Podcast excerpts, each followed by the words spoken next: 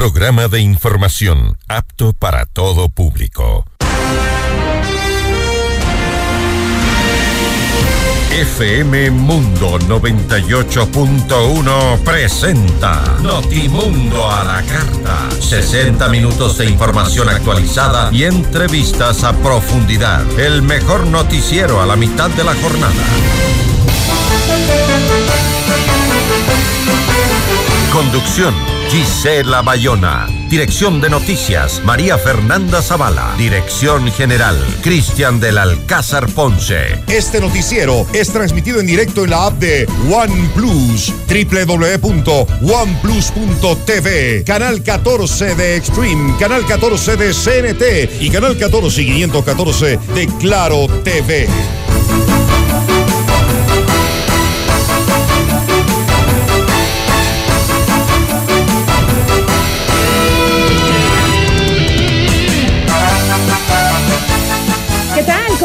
Buenas tardes con todos. Gracias por acompañarnos como siempre con la información en Notimundo a la Carta. Soy Gisela Bayona. Hoy en nuestras entrevistas vamos a conversar con Diana Tamain, presidenta del Consejo Nacional Electoral. Hablaremos sobre la finalización del escrutinio y el inicio del periodo de objeciones. También nos va a acompañar Francisco Poveda, el es gerente de Emaceo, para conversar acerca de la campaña Más cultura, menos basura. ¿Cuáles son los resultados sobre la recolección? y el tratamiento de la basura en la capital de los ecuatorianos.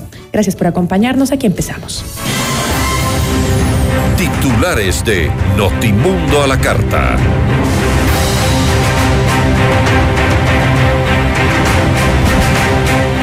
El próximo 2 de marzo se formularán cargos contra el expresidente Lenín Moreno por presunto cohecho en el caso Sinohidro. El Frente Parlamentario Anticorrupción entregó un informe al que denominó del caso Encuentro a León de Troya, el cual expone redes de corrupción en el sector eléctrico y petrolero.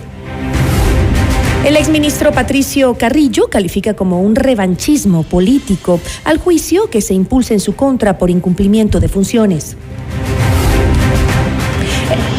La Asamblea Nacional aplazó la calificación del juicio político contra el ministro de Transporte Darío Herrera. Esta tarde se reinstalará la audiencia preparatoria de juicio contra Germán Cáceres por el femicidio de María Belén Bernal. La CONAIE denuncia incumplimientos del gobierno y no descarta una nueva movilización. La Policía Nacional incauta más de una tonelada de cocaína en Santa Lucía, en Guayas. En lo internacional, el gobierno de Perú entrega 13 mil dólares a las familias de los fallecidos durante las protestas contra la presidenta Dina Boluarte. 30 personas resultaron heridas y una permanece desaparecida tras la caída eh, de un puente en Brasil. Notimundo a la carta. Buenas tardes y bienvenidos. Notimundo a la carta, una opción para mantenerse informado. Ahora las noticias.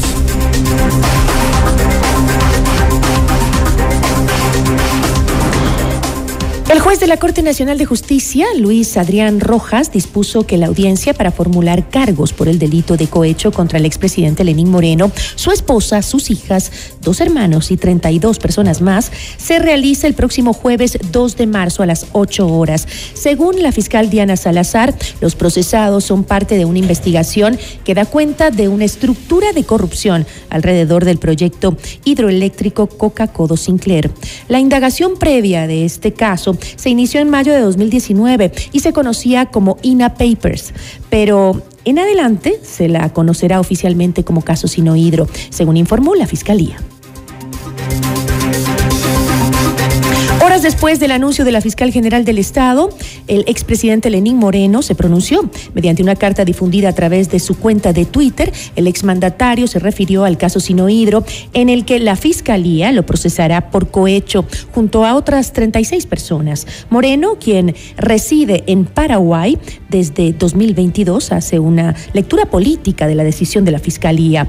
Sorprende la coincidencia de la actuación de la fiscalía el día de hoy, mientras el Ecuador atraviesa momentos complejos. El correísmo se ha declarado como ganador y la mayor fuerza política del país y denuncias y juicios en curso están en debate en la opinión pública, incluso poniendo en entredicho la continuidad de mi sucesor Guillermo Lazo, escribió Moreno en el documento en el que agregó que no tiene ni tuvo ninguna responsabilidad en la contratación de la obra más emblemática de la Revolución Ciudadana, dijo. El proyecto Coca-Cola Sinclair estuvo a cargo de las autoridades competentes en ese entonces, mientras yo ejercía mis funciones como vicepresidente y con la única competencia de llevar adelante el programa Manuel Espejo, concluye la misiva del ex vicepresidente. Revisamos otros temas. El Frente Parlamentario Anticorrupción entregó un informe al que denominó Del caso Encuentro a León de Troya. El documento expone redes de corrupción en el sector eléctrico y petrolero. Alrededor de 48 administradores de unidades de negocios eran del gobierno de Rafael Correa y de Lenin Moreno. Escuchemos más de lo que dijo el asambleísta Fernando Villavicencio. De gerentes y administradores de unidades de negocios del sector eléctrico, del sector petrolero y otros, estaba dirigido por un mecanismo de corrupción donde se seleccionaba y se facturaba por esos cargos. Aproximadamente unos 48 administradores de unidades de negocios de las principales empresas públicas provenían del gobierno de Rafael Correa y Lenin Moreno. Lo que podemos decir en términos sencillos, que estas estructuras de corrupción son de larga data y que lastimosamente hasta la fecha el gobierno del presidente Guillermo Lazo no ha logrado expulsarlas del sector público. Esto quedó confirmado con un audio filtrado por el portal La Posta Además, Villavicencio reveló los nombres de los funcionarios y exfuncionarios de la policía que habrían dispuesto el archivo de una investigación de narcotráfico y de la mafia albanesa. Por disposición, según consta aquí, de la entonces comandante general de la policía, Tania Varela, el documento firmado por el entonces director antinarcóticos, es decir, por el oficial de policía más importante de este país en la lucha contra el narcotráfico, el general Giovanni Ponce, se dispuso el desmantelamiento, la desintegración de la más importante unidad de investigación de la Policía Nacional en contra del narcotráfico, como fue el equipo de investigación liderado por el coronel José Luis Erasmo. Esta es una acción que debe ser investigada por la Fiscalía General del Estado. Esa es la conclusión de nuestro informe. La fiscal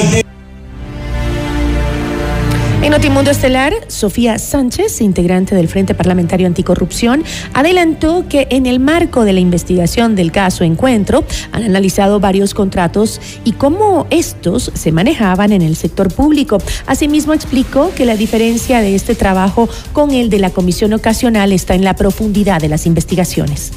Fausto, nosotros hemos eh, hecho ya el análisis de la revisión de los contratos, eh, además de esto, cómo se, daban estos contratos en el sector eh, público y sobre todo la gran diferencia que va a tener la investigación que está haciendo el Frente Parlamentario es que nosotros estamos contemplando qué era lo que sucedía en años anteriores y desde cuándo se está operando de esta forma para tener beneficios en las contrataciones en el sector estratégico del país. Esa es la, gran diferencia. Nosotros incluso habíamos eh, propuesto que la comisión haga esto, pues haga lo suyo investigando también años anteriores, pero estamos conscientes de que se tienen intereses partidistas eh, particulares dentro de esta comisión.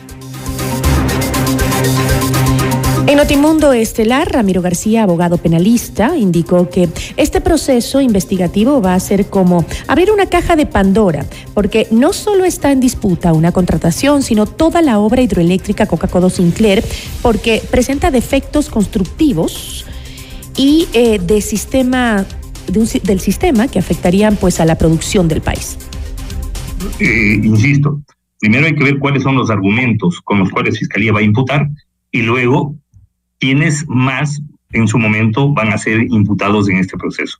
Yo creo que esto va a ser, como puse en, una, en mi cuenta de Twitter, medio como abrir las puertas del infierno, porque si hay una obra emblemática en corrupción eh, en el, del, de la década correísta, sin duda, sin duda, es Coca-Cola Sinclair. Este es un tema que se viene denunciando desde hace años. Qué bueno que hoy por hoy ya, ya, se, ya se procese, ¿no?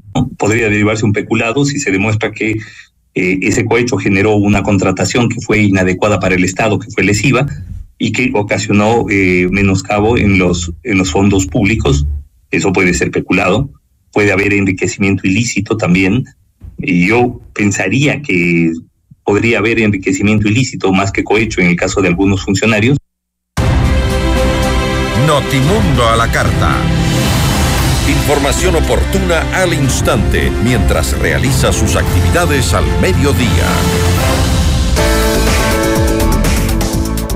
En Casabaca transformamos imposibles en posibles y sueños en libertad, porque con un Toyota exonerado todo es posible. En Casabaca recibe asesoría personalizada en la compra de tu Toyota libre de impuestos. Toyota es Casabaca. Beneficio exclusivo para personas con discapacidad presentando el documento habilitante. En Blue Castle Venture recibe el mejor interés sobre tus inversiones gracias a su tecnología financiera estricta que no trabaja con criptomonedas. Blue Castle Venture, empresa canadiense que cumple tus sueños. Visita www.mi20ya.com y escríbenos al 09 99 77 0771. Regresamos en instantes con Gisela Bayona en Notimundo a la Carta. Decisiones con Jorge Ortiz. Viernes 8 horas. Reprise sábado 12 horas y domingo 10 horas. Inicio del espacio publicitario. Con el auspicio de Banco Guayaquil. Primero tú.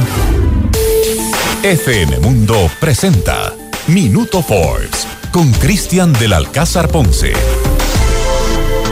Bienvenidos. En este último año y medio se ha hablado mucho del metaverso y todas las oportunidades que este puede aportar no solo a las empresas, sino también a las personas, especialmente después de que Mark Zuckerberg tomara la decisión de cambiar el nombre de su histórica compañía Facebook por Meta. Los expertos definen el metaverso como espacios virtuales con interacción social.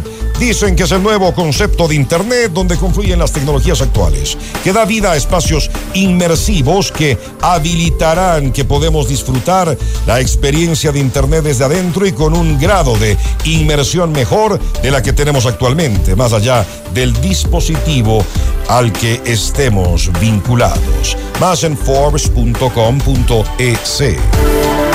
FM Mundo presentó Minuto Forbes con Cristian del Alcázar Ponce.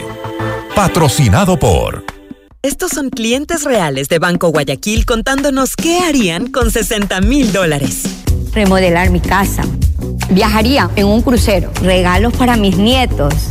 Por cada 200 dólares en consumos que acumules con tus tarjetas de crédito y débito de Banco Guayaquil, participa por 60 mil dólares para todo lo que quieres. Regístrate en primeroloquequieres.com. Banco Guayaquil.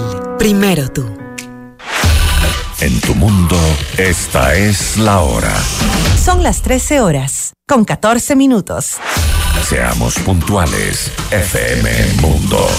Hoy yo quiero vivir, decorar, al estilo Grifine Home Center. Para construir, decorar, mejorar tu hogar. Para pisos y paredes hoy tenemos más. ¿Quieres mejorar tus ambientes? Hoy Grifine Home Center está aquí. Queremos verte sentir y vivir los acabados, Home Center. Decora tus sueños.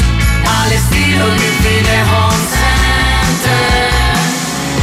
No existe una segunda primera impresión. Ven a conocer la torre corporativa de Am Beyond the Stars Baile Park. El proyecto ideal para tu oficina con ambientes modernos, amenities, terraza para negocios, espacios de coworking, gimnasio, spa, golf ranch y mucho más. Invierte en el proyecto de más rápida conversión de ventas en Quito con tecnología, sostenibilidad, servicios y el diseño exclusivo de grandes profesionales como Adriana Hoyos, Gabriela Sommerfield y Cristian Vice. Visítanos en República del Salvador y Moscú. Llama al 09 898-854-6364 o ingresa en iambeyondthestars.com, un negocio del más alto nivel.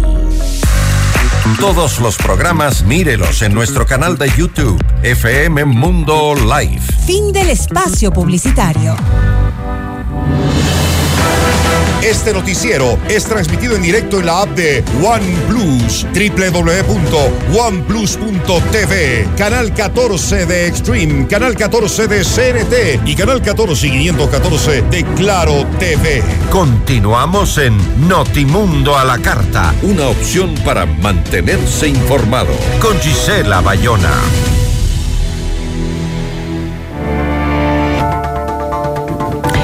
La presidenta del Consejo Nacional Electoral, Diana Tamain, informó que la Junta Provincial del Guayas ha culminado con el recuento del 100% de los votos de las elecciones seccionales, Consejo de Participación Ciudadana y Control Social, así como del referéndum. ¿Qué cambios se dieron después del recuento? La entrevista a la carta, en diálogo directo con los protagonistas de los hechos. Nos acompaña a esta hora la presidenta del Consejo Nacional Electoral, Diana Atamain. Eh, ¿Cómo está? Muy buenas tardes, presidenta. Gracias por acompañarnos.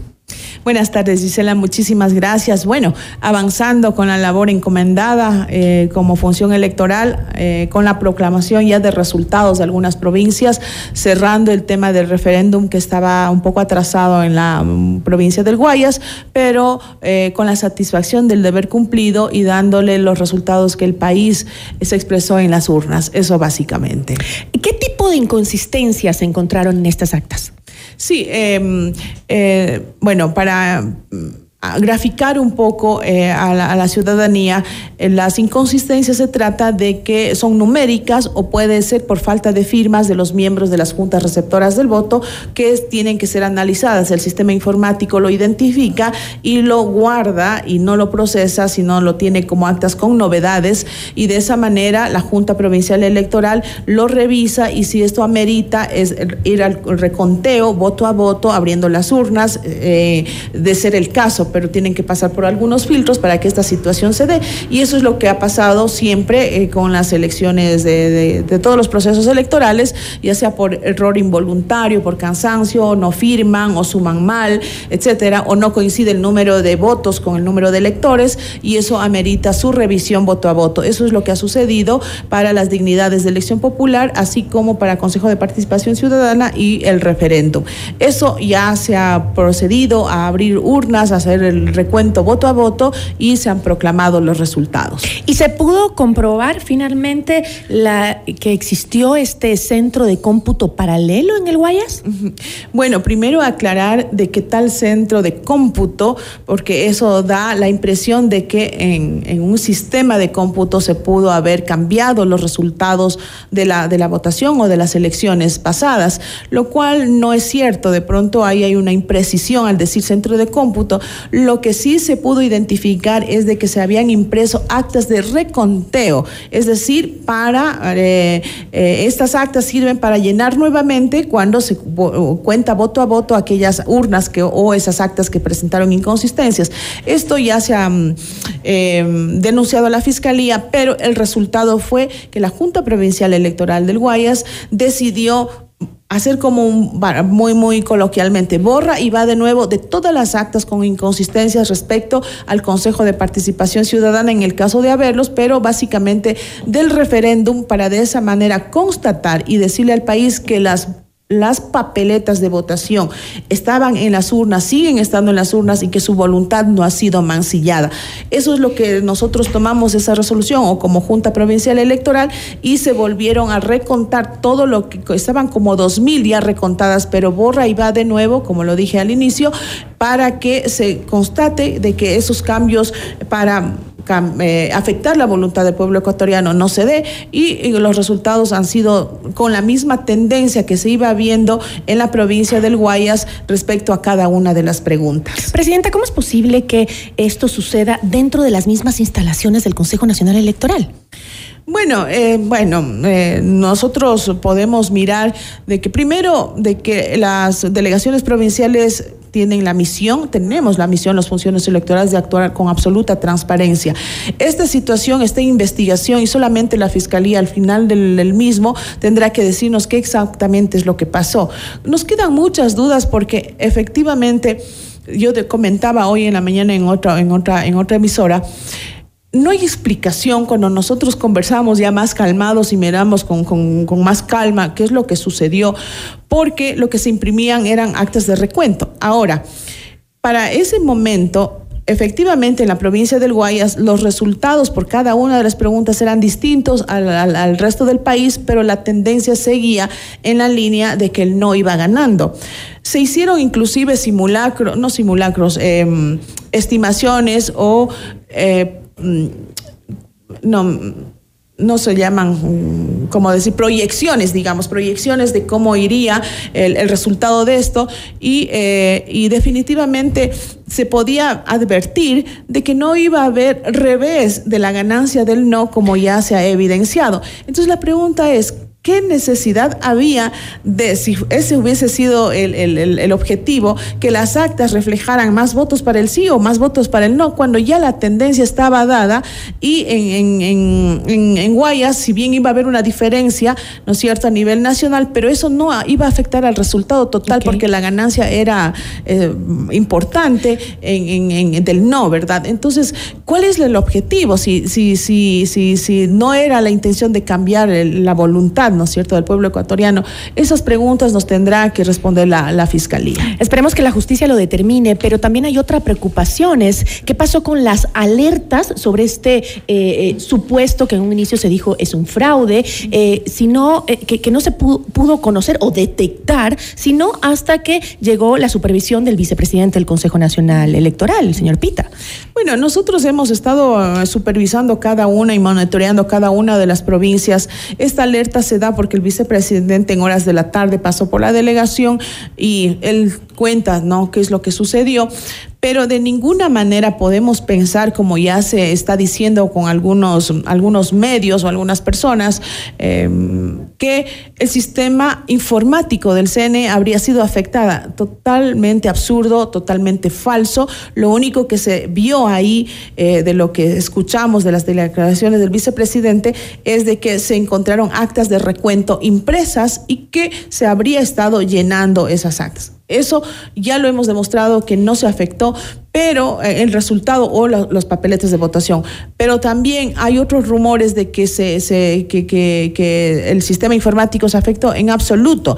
Las las, el conteo de votos, la proclamación, el, el, sistema de escrutinios no fue violentado en ningún momento y por lo que se puede garantizar que lo que salió como resultado del escrutinio es lo que el pueblo ecuatoriano se manifestó. ¿Y cómo garantizar que eso que pasó, es, bien no fue una afectación al sistema, pero lo que ocurrió, eh, que igual es grave, eh, que no haya pasado en otra delegación, en otra circunscripción. Bueno, nosotros esperamos que eso no haya pasado porque, por ejemplo, eh, en las en las provincias de la costa es solamente para mirar las experiencias que nos han pasado.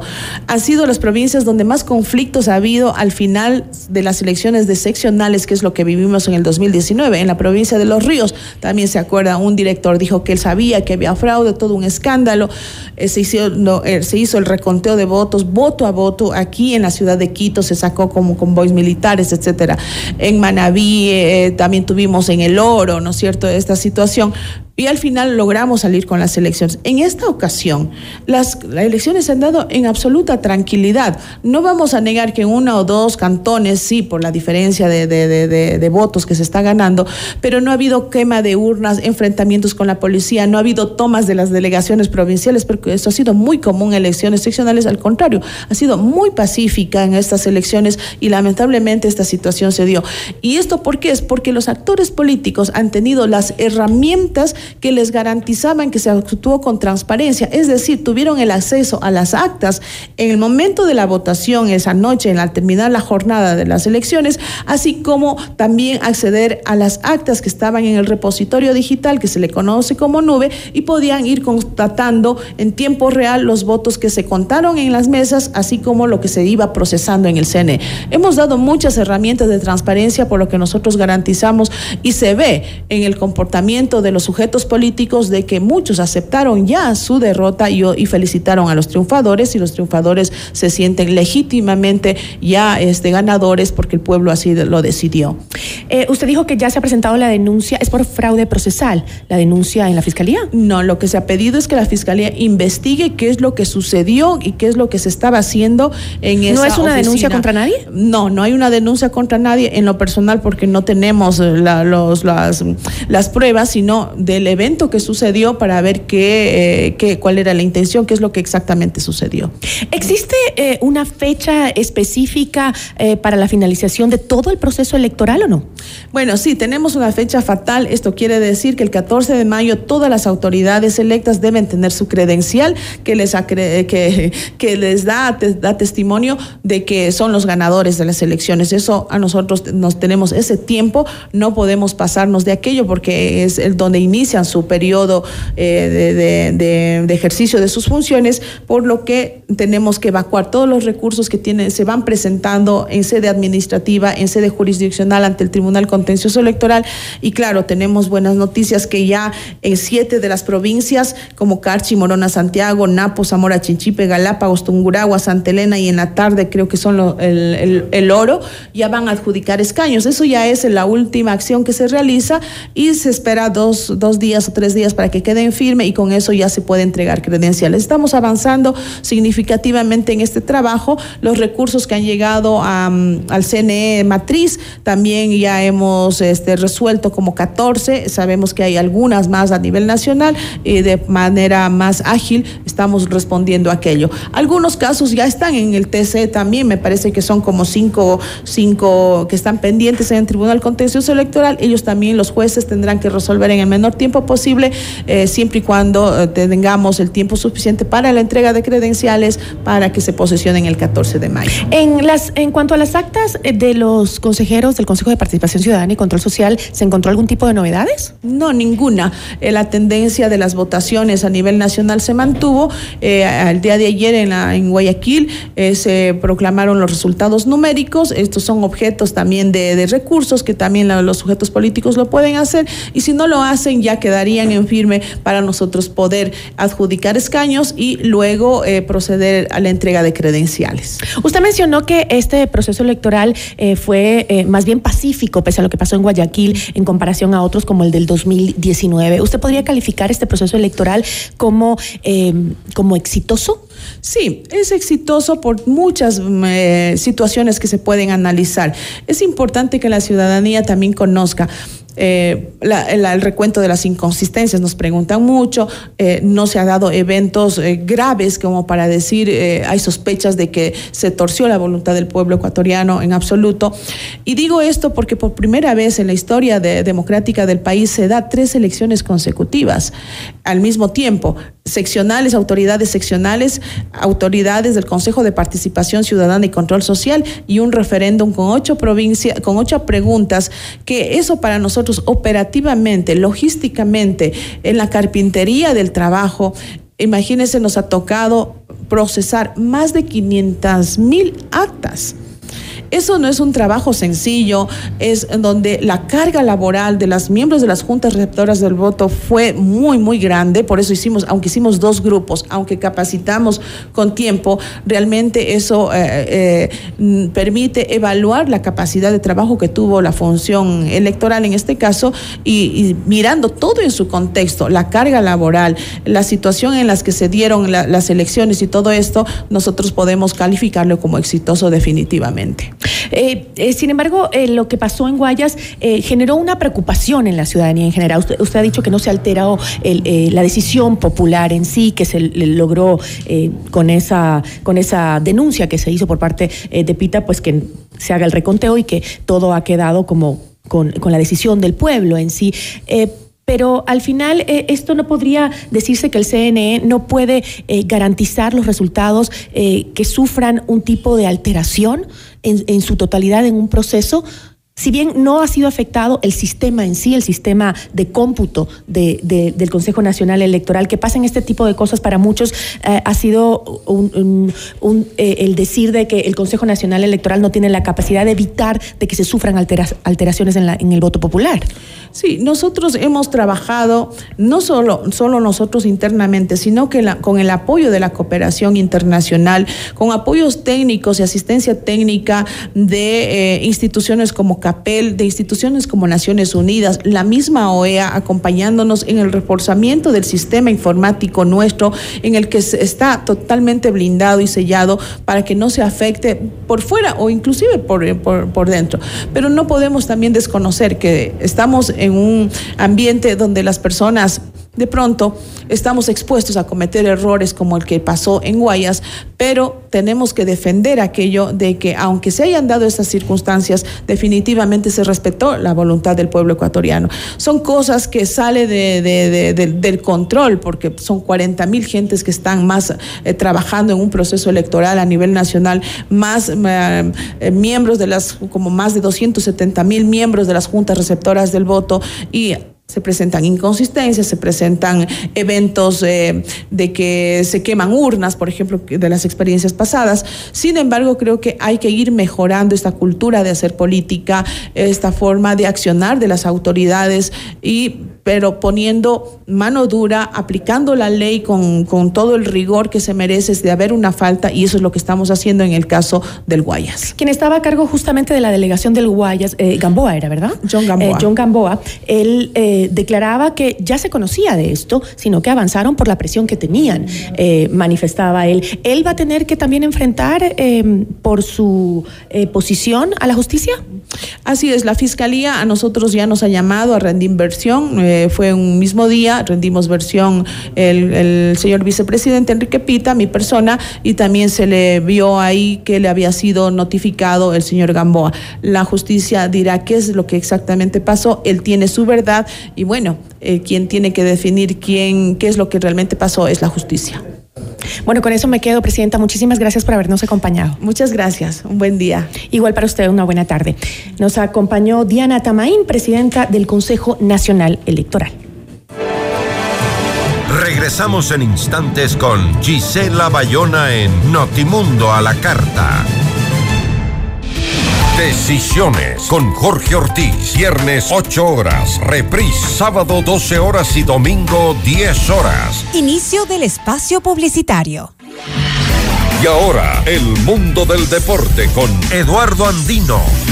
Hola, ¿qué tal amigos y amigas? A continuación las últimas noticias en el mundo del deporte. El español Igor Oca debutará hoy como director técnico de Universidad Católica ante Millonarios de Colombia en el partido de ida de la segunda fase previa de la Copa Libertadores. Será el primer compromiso oficial de Oca con el equipo camarata, pues reemplazó para la actual temporada al argentino Miguel Rondelli, quien tras clasificar en 2022 al equipo a la Libertadores, se vinculó a Emelec. Oca, de 41 años, es un especialista en la dirección técnica de equipos juveniles y en su debut profesional aspira a acceder a la tercera fase previa, aunque al frente tendrá un cuadro con mayor experiencia en el torneo continental. Oca alienta la esperanza de la victoria en el poder goleador de sus atacantes, como el panameño Ismael Díaz, el paraguayo Cristian Colmán y el colombiano Cristian Martínez Borja. Por su parte, Millonarios ha disputado dos de los cinco partidos de la actual Liga Colombiana, con triunfos por 2 a 3 en su visita a Deportivo Pereira y el pasado derrotó 2 por 1 a Jaguares. Para el partido de hoy, el director técnico de Millonarios, Alberto Gamero, no contará con Israel Alba y Larry Vázquez, quienes no alcanzaron a recuperarse de sus lesiones. Sin embargo, tendrá a su disposición a Elvis Perlaza, David Silva, Daniel Cataño y al defensa costarricense Juan Pablo Vargas. El encuentro se jugará en el estadio Rodrigo Paz Delgado desde las 19 horas. Hasta aquí el mundo del deporte con Eduardo Andino. En mayo disfrutarás de un espectáculo impresionante. Ara Malikian, el genio del violín. Todo su virtuosismo, su talento extraordinario en un evento del más alto nivel, The Ara Malikian World Tour. Esta experiencia musical única. Ara Malikian. Quito, 18 de mayo, 20 horas, Teatro Nacional Casa de la Cultura. Entradas definitivas y a la venta en ticketshow.com.es, Río Centro, Mall El Jardín, Paseo San Francisco y El Recreo. 3, 6 y 10 meses sin intereses con tarjetas Produbanco. Ara Malikian te lo trae Top Shows.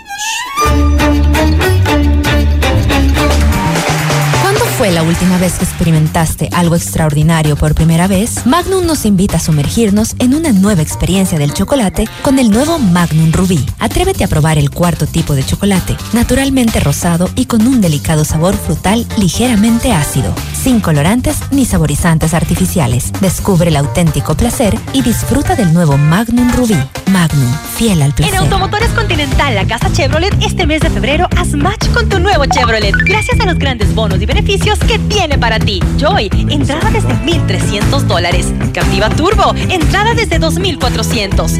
D-Max High Ride, con entrega inmediata. Ven y visítanos en nuestra gran casa abierta este fin de semana en nuestras agencias de Panamericana Norte, Labrador, Cumbayá, El Recreo y Morán Valverde. Somos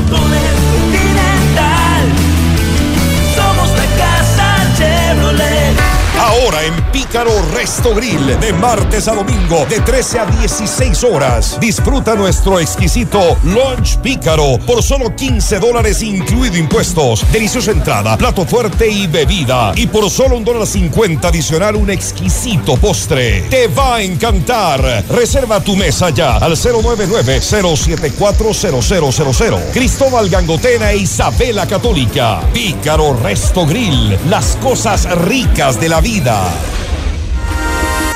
Garnier Fructis Hair Food llegó a Ecuador. Alimenta tu pelo con la rutina completa de shampoo, acondicionador y mascarilla.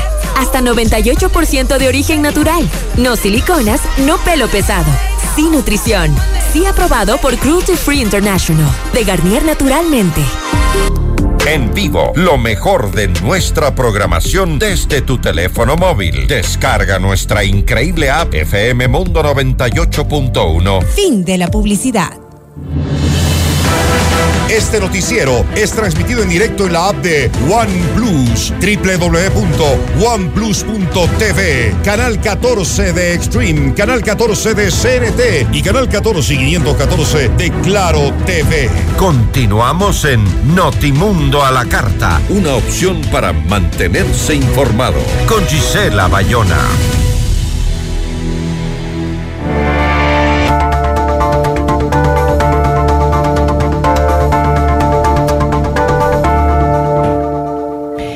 De seis meses, la empresa pública metropolitana de aseo de Quito, Emaseo, finalizó la campaña educomunicacional Más cultura, menos basura. ¿Cuáles son los resultados? La entrevista a la carta, en diálogo directo con los protagonistas de los hechos. Nos acompaña a esta hora Francisco Poveda, el gerente de Maceo. ¿Cómo está? Muy buenas tardes, gracias por estar con nosotros. Buenas tardes, gracias a ustedes. Es un gusto saludar a la distinguida audiencia de FM Mundo. Quito es una ciudad que produce muchísima basura, incluso dentro de la región. eh, la basura que produce Quito es alarmante la cantidad de basura. Ahora, ¿qué resultados ha tenido esta campaña? ¿Han sido positivos?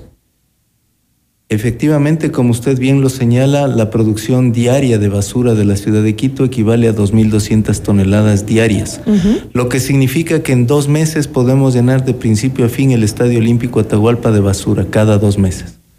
Es decir, una producción bastante alta.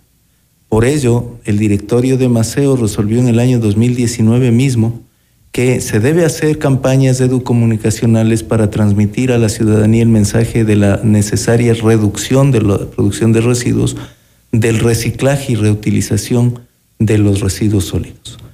Por eso hemos lanzado esta campaña que está desde el mes de octubre pasado y vamos a concluir al, al fines de febrero.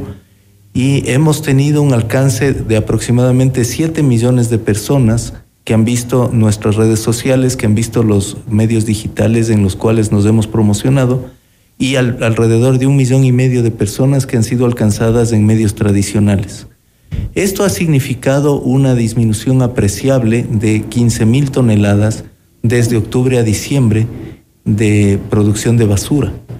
Esto significó también que la producción de la basura del año 2022 frente a la, a la del 2021 disminuyó en la misma proporción, lo cual es importante porque al contrario de lo que se debía suceder, porque la curva poblacional va creciendo, más bien que decrezca la producción de basura es un buen indicio de que estamos alcanzando algunas de las metas que nos propusimos al lanzar esta campaña.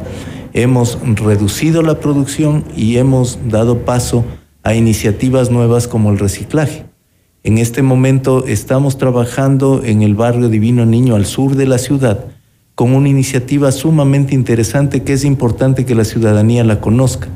Tenemos una, una gestión mediante microempresas de recolección que fueron eh, elegidas mediante el procedimiento de ferias inclusivas en el portal de compras públicas del CERCOP.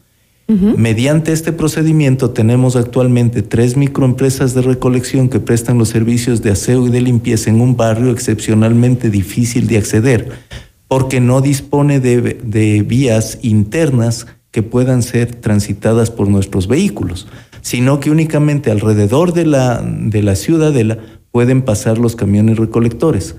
Entonces, aprovechando de esa especial situación, hemos contratado microempresas de recolección que al mismo tiempo que dan empleo a esas personas que necesitan un trabajo digno, aunque sea duro, eh, se ocupan del aseo y de la limpieza de la ciudadela, concientizan a los vecinos nos ayudan inclusive con algunos temas de seguridad, pues si ven algún forastero, alguien en actitud sospechosa, enseguida llaman a los servicios del 911, por ejemplo. Al mismo tiempo, nosotros colocamos en todo alrededor 33 contenedores en donde estas microempresas van a depositar los residuos y nos permiten llevárnoslos mediante nuestros cargadores laterales que prestan el servicio para la ciudadanía de estos barrios. Realmente el Divino Niño ha experimentado una transformación notable en estos tiempos y se puede apreciar la diferencia entre lo que era el antes y lo que es el ahora porque la ciudadanía se ha involucrado tanto en la limpieza y el orden de esa, de esa ciudadela, que incluso ponen de su bolsillo para contratar los servicios de poda y mantenimiento de los, del césped de los jardines, y las jardineras que antes eran verdaderos botaderos de basura, ahora son un ejemplo en el cual se están mirando otros barrios que también tienen complejos problemas de recolección, como el barrio de San Roque, que quisieran que repliquemos este proyecto piloto ahí y en otros barrios del norte. Francisco, yo creo que la estoy segura de no equivocarme que la recolección de basura en Quito es una de las tareas más difíciles que tiene el municipio eh, capitalino. Eh, usted dijo en una entrevista en diciembre pasado eh, que la entidad presenta problemas con su flota de camiones recolectores.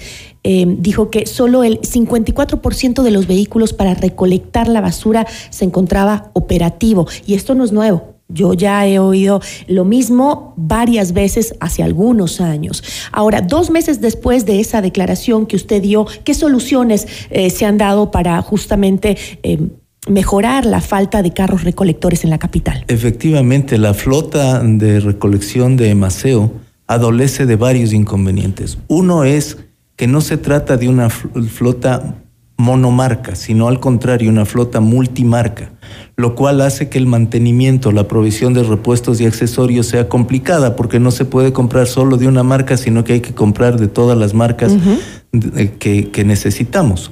Otro problema es la obsolescencia de varios de estos camiones recolectores. Entonces, eh, hay algunas eh, unidades que han cumplido su vida útil y que ya no pueden seguir operando. Cuando yo llegué a la empresa en abril del año pasado, teníamos una disponibilidad operativa del 35% y nosotros hemos incrementado sustancialmente esa operatividad y terminamos el año pasado alrededor de un 65% de operatividad. Y la meta para este año es del 89% de operatividad. En este momento, eh, ¿cuántos vehículos se encuentran operativos? Bueno, el número es variable porque van entrando y saliendo. más, más importante es mencionarle que el 65% de operatividad nos permite ahorita cubrir todas las necesidades de la ciudadanía con una cierta holgura, porque durante la administración que encabezo hemos repotenciado, por ejemplo, 10 camiones de carga lateral, que son precisamente los que le estoy mencionando para el servicio del barrio Divino Niño, que son los que nos permiten dar servicio a los contenedores mediante un sistema robótico que vuelca el contenedor directamente en la caja compactadora y hay un proceso un poco más mecánico que humano, que en el sistema tradicional lo recogemos a pie de vereda mediante el esfuerzo humano que va recogiendo las fundas de basura de cada domicilio. ¿Y se recoge la basura con la misma periodicidad en toda la capital o hay sectores que no tienen la misma frecuencia de recolección que otros? Para consultar los horarios, rutas y frecuencias de recolección, la empresa a mi cargo ha desarrollado una aplicación de descarga gratuita en cualquier sistema de telefonía celular. Se llama Emaceo App y en esa aplicación está constando los horarios, rutas y frecuencias de cada barrio, pero además tiene una facilidad muy buena y es que en tiempo real le permite seguir el recorrido del camión recolector, en qué eh, calle va, en qué avenida va, si se aproxima ya a su sector, si está pasando, si ya pasó. Entonces, eso permite que la ciudadanía pueda sacar sus fundas de basura en el horario oportuno, en el momento oportuno, e impedir el acceso de los perros callejeros que normalmente tienden la basura, provocando tiraderos y que además eh, provocan situaciones de salud como las que podrían intervenir vectores, ratas y otros animales cuya acción es completamente indeseable. Tanto más que ahora que estamos en invierno, la basura tapona las alcantarillas y hay ese riesgo. Entonces, es necesario que la ciudadanía conozca que hay esa aplicación en donde además pueden hacer denuncias, quejas y reclamos para la atención oportuna nuestra. Me parece perfecto, pero no me respondió la pregunta. Si la periodicidad es igual en toda la capital, es decir, eh, igual que pasa tantas veces a la semana en mi barrio, pasa en cualquier otro barrio de la capital la misma, con la misma frecuencia. Las frecuencias normalmente son interdiarias, pero hay sectores en donde necesitamos hacer recolección con frecuencia diaria. Hay sitios en los cuales, por ejemplo, en Conocoto, que acabamos de poner un sistema de contenerización en donde la frecuencia es diaria. Entonces la periodicidad no es igual en todos los sectores y en todas las zonas, sino Lo que determina la producción de basura. de la demanda y se puede consultar en la aplicación de Maceo App. ¿Qué parroquias son eh, las que más eh, basura generan en la capital? Bueno, hay varias. Normalmente tenemos inconvenientes en el sur de la ciudad, en, en Quitumbe, en Chillogallo, en la Villa Flora tenemos algunos inconvenientes en, San Roque, como lo he mencionado, pero también hay sectores en, el norte, en la Pizulí, en, el Comité del Pueblo, en donde también la producción es elevada. Le acabo de mencionar también el caso de Conocoto. ¿Qué eh, porcentaje del Distrito Metropolitano tiene en realidad cobertura de recolección de basura? Es decir, eh, ¿todo Quito está cubierto o hay sectores a donde no llegamos? No solo Quito está cubierto la ciudad de Quito y están cubiertas las parroquias rurales. Nosotros tenemos convenios de descentralización con la mayoría de parroquias rurales para la prestación de los servicios que son financiados desde Maceo. Tenemos una cobertura mayor al 96% en la ciudad de Quito y nuestra proyección es a llegar al 99% de cobertura en, en el año que decurre. ¿Qué pasa con ese mínimo porcentaje que no está cubierto? El mínimo porcentaje se atiende de otra manera. O sea, nosotros tenemos que desarrollar algunas estrategias de recolección en la que invocamos la corresponsabilidad ciudadana, en la que tenemos que cubrir determinados puntos críticos que son denunciados eventualmente en los medios de comunicación, porque precisamente la ciudadanía hace de esos lugares escombreras o depósitos de basura, botaderos. Hay, hay lugares, por ejemplo, en las quebradas, que la gente mal dispone la basura y eso es preocupante y peligroso, porque si depositan escombros y depositan basura, son el foco de infección para que efectivamente pueda producirse una tragedia como efectivamente la de la comuna y la gasca. ¿Qué, qué, sistema utiliza Maceo para controlar? Porque también son su responsabilidad estos eh, botaderos clandestinos, que son muchas de las quebradas y que son justamente el desfogue de aguas naturales que nos ayuda a que no existan inundaciones, deslaves y todo eso. Y la ciudadanía sigue, la ciudadanía que no tiene respeto, obviamente, eh, sigue botando basura en muchos de estos sectores. ¿Cómo la controlan? En coordinación con otras empresas, con las secretarías, con las administraciones zonales, periódicamente organizamos mingas y Cada fin de semana estamos en un lugar diferente en donde mediante la participación ciudadana levantamos y recogemos todos los escombros, levantamos toda la basura, acudimos con nuestros servicios tanto de vehículos como volquetas, camiones recolectores, como nuestra caja de tereques, que es importante que la ciudadanía también conozca que tenemos ese servicio, porque los muebles, los electrodomésticos no se la lleva el camión de la quiere descartar, no deben sacarla para que el camión se, se deba llevar. ¿Por qué? Porque los camiones están dotados de cajas compactadoras, que al momento en que sienten un material duro se tienden a dañar. Y como usted ya bien ha mencionado, efectivamente nuestra flota vehicular es delicada, el equilibrio que tenemos para poder prestar el servicio es delicado y necesitamos cuidar de nuestros camiones. Para este efecto tenemos el servicio de Domingo de Tereques que tanto en la occidental cuanto en la forestal al sur de la ciudad de 8 de la mañana a 15 horas recibimos muebles, recibimos colchones, recibimos llantas, recibimos hasta tres sacos de escombros y la ciudadanía puede tranquilamente irlo a dejar como un servicio gratuito que brinda también Emaceo. Ahora, la ciudadanía puede, eh, por ejemplo, organizarse en su barrio y llamar a qué número o contactarse como con Emaceo para hacer una minga en su sector y limpiar las quebradas. Tenemos varios mecanismos. Tenemos el número gratuito 1-800 de Maceo. Tenemos la aplicación Emaceo App. Y tenemos nuestros contactos en todas las redes sociales. Tenemos en Facebook, tenemos en Instagram, tenemos todas las redes sociales para que la ciudadanía nos pueda contactar. Ahora, usted mencionó que uno de los eh, resultados importantes de esta campaña ha sido eh, el, tema del reciclaje, ¿no? Que en muchos lugares del mundo eso ya es cotidiano, es parte del día a día, han aprendido a vivir con eso y han ayudado muchísimo al tema medioambiental sobre todo. Yo tengo aquí unos datos interesantes, ¿no? Entre eso tengo que todos los días cada uno de los habitantes de la capital genera 0.85 kilogramos de desechos sólidos. De estos, el 54% son orgánicos residuos de origen biológico como eh, por ejemplo las cáscaras de la fruta y solo cerca de un 13% son materiales reciclables como plásticos suaves, bolsas plásticas, papel y cartón. Pero el problema es que ese porcentaje eh, ya pequeño es mucho menos lo que en verdad se puede aprovechar. Eh, con ese nivel de reciclaje tan pequeño, tan poco, ¿sirve de ayuda, por ejemplo, a la situación que viven botaderos como el Inga? Sin duda, si nosotros pudiéramos avanzar en el reciclaje del material orgánico y de los materiales que se pueden reciclar, ya habremos avanzado mucho en, en este trabajo cotidiano que tenemos que realizar.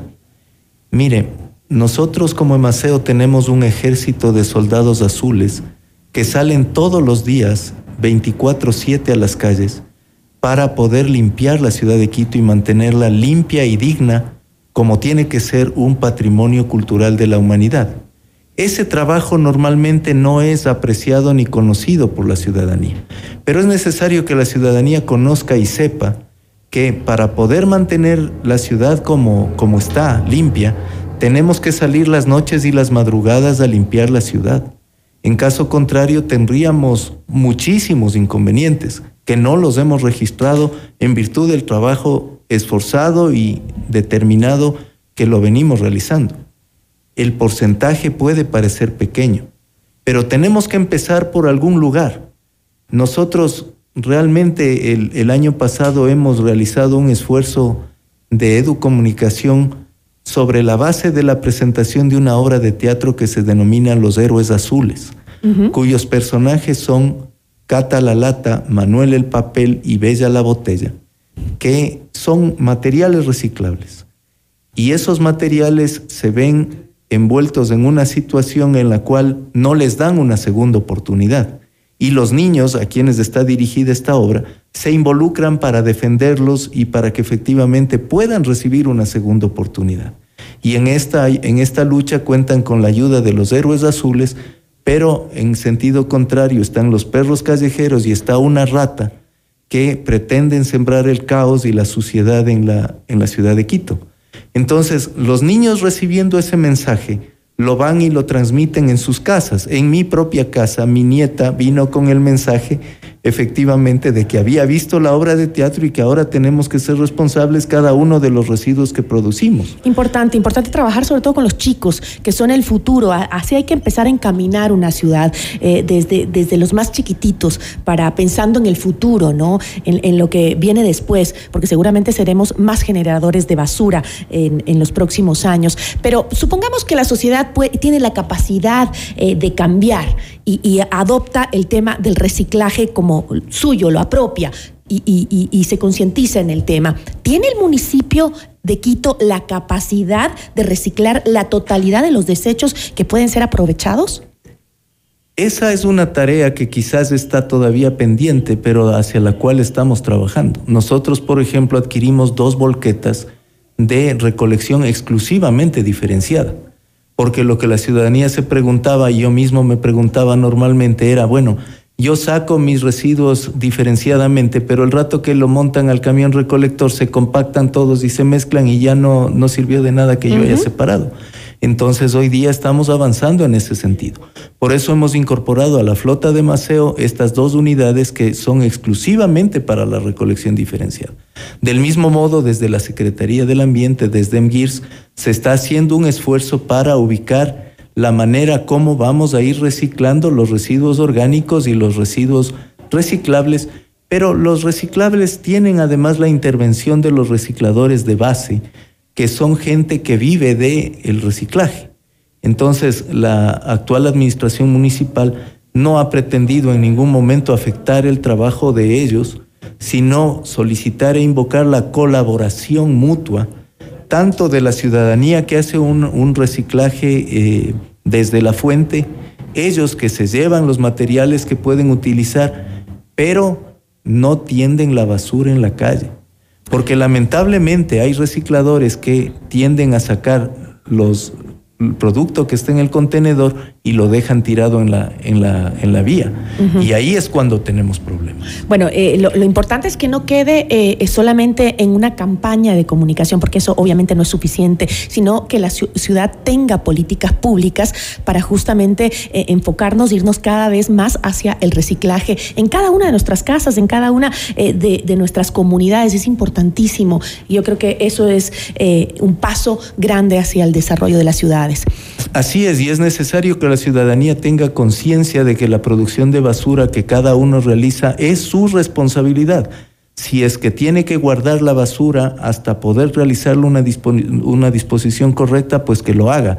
Y que su funda de basura se ha establecido con estudios que somos los hombres los que sacamos normalmente la basura en los hogares. Entonces, a mis congéneres, a mis conciudadanos, el llamado para que saquemos la basura en los horarios, frecuencias y rutas apropiadas de recolección. Que bueno, en mi casa saco yo la funda de basura, pero en todo caso, que todos hagamos este aporte. Así es. Eh, Así es. En solidaridad con nosotros mismos, con la ciudad, con el crecimiento que tenemos en esta capital maravillosa. Yo le agradezco muchísimo por habernos acompañado.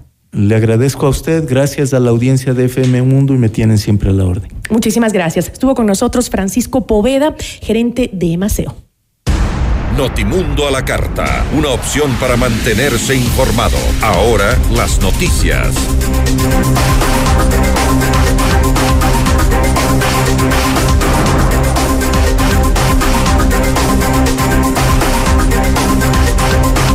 Seguimos con información nacional. El Pleno de la Asamblea decidirá si censura o no al exministro del Interior, Patricio Carrillo, por un supuesto incumplimiento de funciones tras el femicidio de María Belén Bernal y por su gestión durante el paro nacional de junio de 2022. En la sesión, eh, Carrillo calificó al proceso en su contra como un revanchismo político. Los fenómenos no son difíciles de identificarlos. La amenaza principal es la fragmentación del Estado. Que se escuche claro, la fragmentación del Estado. Y este es el principal peligro para la democracia. Esa amenaza es el poder asociado a la perversidad política.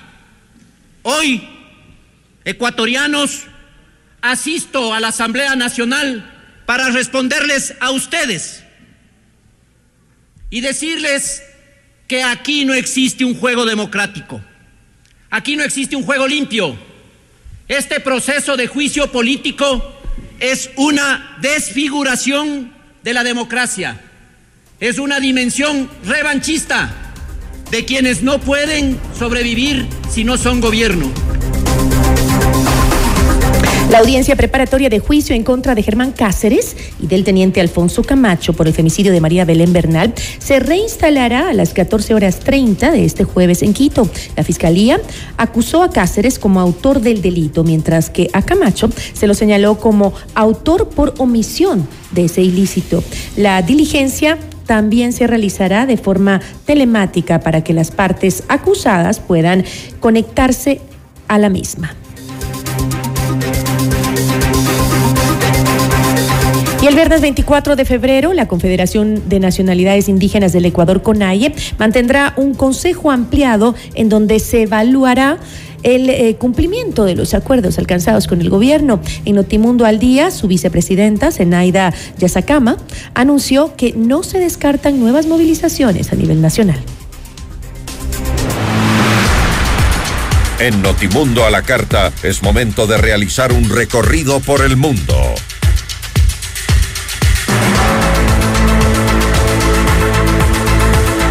Y el gobierno de Perú anuncia que desembolsará 13 mil dólares a los familiares de las personas fallecidas, 6 mil 500 dólares a ciudadanos heridos de gravedad durante las protestas contra la presidenta Dina Boluarte. En Brasil se registró la caída de un puente que unía a los municipios de Torres y Paso de Torres. Al menos 30 personas resultaron heridas y una eh, continúa desaparecida. El puente había sido construido para un peso máximo de 20 personas. No obstante, alrededor de 100 ciudadanos pasaban por allí al momento del accidente.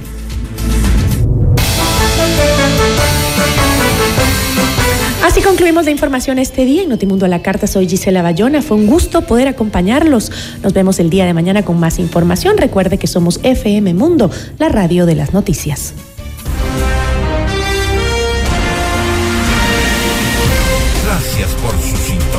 Esta tarde. FM Mundo 98.1 presentó Notimundo a la carta. 60 minutos de noticias actualizadas y entrevistas. El mejor noticiero a la mitad de la jornada.